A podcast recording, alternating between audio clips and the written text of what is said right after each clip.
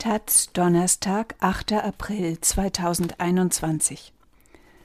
Vor 60 Jahren begann in Jerusalem das Verfahren gegen Adolf Eichmann. Der Strafprozess räumte mit den Mythen der deutschen Bequemlichkeit auf und schuf die Grundlagen für eine Verfolgung vieler NS-Straftäter. Der Prozess, der Geschichte schrieb, von Klaus Hillenbrand. Die Massenvernichtung der Juden im Nationalsozialismus ist Geschichte. Aber bedeutet dies zugleich, dass es sich um eine historische Debatte handelt, also um die Rückschau auf ein abgeschlossenes Kapitel? Dieser Versuch der Historisierung ist in den vergangenen Jahrzehnten mehrfach unternommen worden, und er bleibt falsch. Denn einerseits sind die antisemitisch geprägten Wertvorstellungen, die den Kern des NS-Regimes ausmachten, ja keineswegs verschwunden, sondern treten in jüngster Zeit sogar verstärkt auf. Versatzstücke aus dem Katalog der NS-Rassenideologie werden gerade von Jüngeren verbreitet.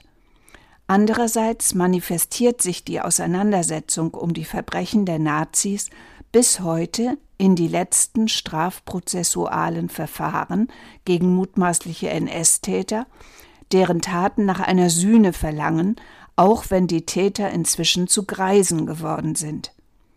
Und schließlich wäre es blanker Hohn, wollte man die letzten Überlebenden des Holocaust, aber auch ihre Nachfahren und die Ermordeten vergessen machen. Die NS-Geschichte ist also immer noch reichlich lebendig auch wenn ihre Aufarbeitung inzwischen selbst zur Geschichte zählt. Diese hat diverse Wendepunkte erlebt, etwa die alliierten Kriegsverbrecherprozesse in den späten 1940er Jahren, das bleierne Wegschauen in den 1950ern oder die späte Bereitschaft zur Strafverfolgung im ausgehenden Jahrhundert in der Bundesrepublik. Auch diese Aufarbeitung ist also keine abgeschlossene Angelegenheit. Der wohl wichtigste Wendepunkt jährt sich in diesen Tagen zum 60. Mal.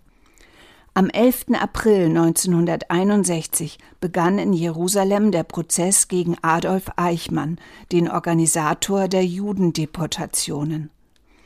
Man kann den Prozess heute auf YouTube verfolgen und in allen Einzelheiten in Büchern nachlesen. Aber hier soll es nicht um das Verfahren selbst gehen, das am 15. Dezember 1961 mit der Verurteilung Eichmanns zum Tod endete, sondern um die mittelbaren Folgen. Sie zeigen, wie Geschichtsaufarbeitung in der Lage sein kann, Gesellschaften zu verändern. Um mit den Folgen für die Bundesrepublik zu beginnen, der hessische Generalstaatsanwalt Fritz Bauer hatte bekanntlich versucht, Eichmann in Deutschland vor Gericht zu stellen. Das scheiterte, grob zusammengefasst, an den Widerständen in Politik und Justiz, die damals noch zu erheblichen Teilen mit NS belastetem Personal besetzt waren.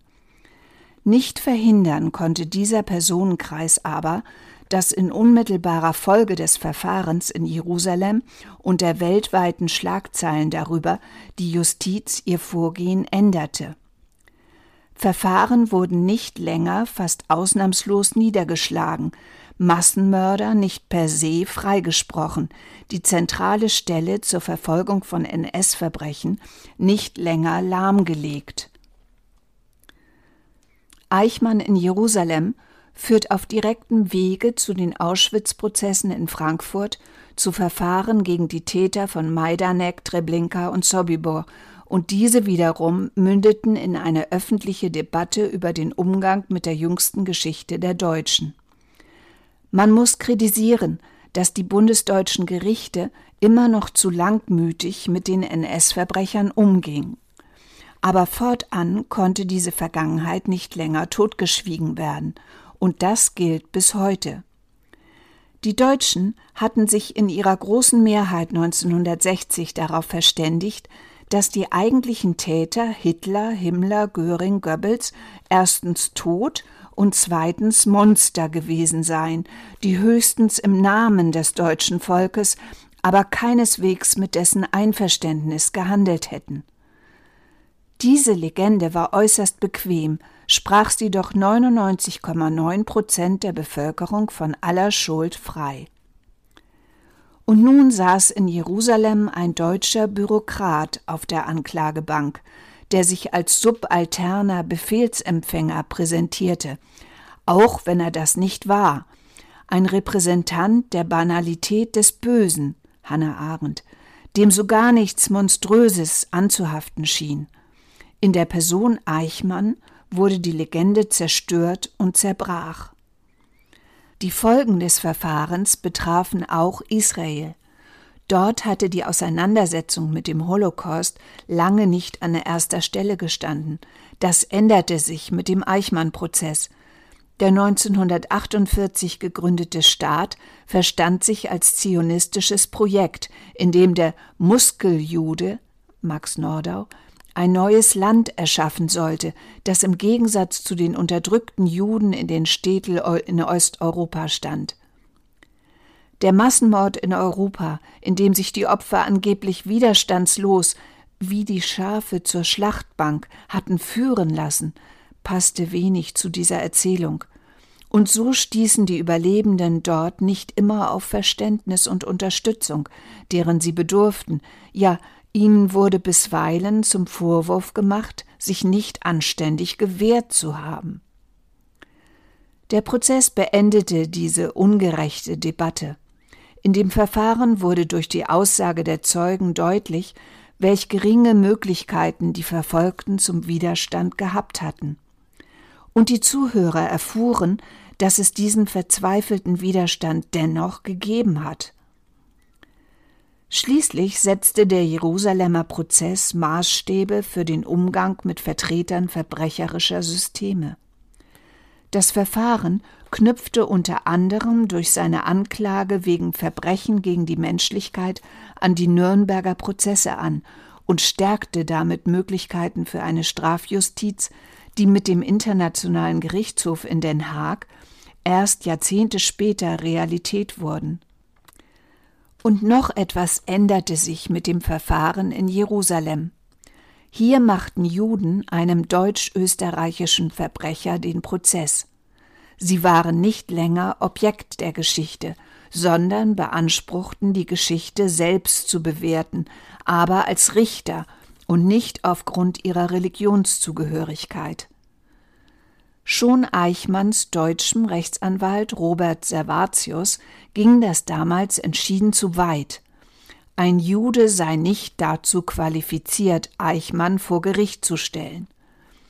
Solcher Art völkische Vorstellungen, das genaue Gegenteil der heutigen Identitätsdebatte, lebten danach noch Jahrzehnte fort. 1985, so schreibt es der Holocaust-Forscher Saul Friedländer, habe ihm der deutsche Historiker Martin Broschardt erklärt, die Subjektivität der Opfer und ihrer Nachkommen verhindere eine objektive Darstellung der Geschichte. Juden seien also zur Forschung über den Massenmord disqualifiziert, während dies für die Nachkommen der Täter offenbar nicht galt. Diese Debatte hat sich erledigt, wenn auch nicht als Folge des Verfahrens in Jerusalem. Adolf Eichmann ist am 1. Juni 1962 hingerichtet worden. Es ist das einzige Todesurteil im Staat Israel geblieben. Aber nicht Eichmanns Tod ist wichtig geblieben, sondern ein Prozess, der Maßstäbe gesetzt und Geschichte geschrieben hat.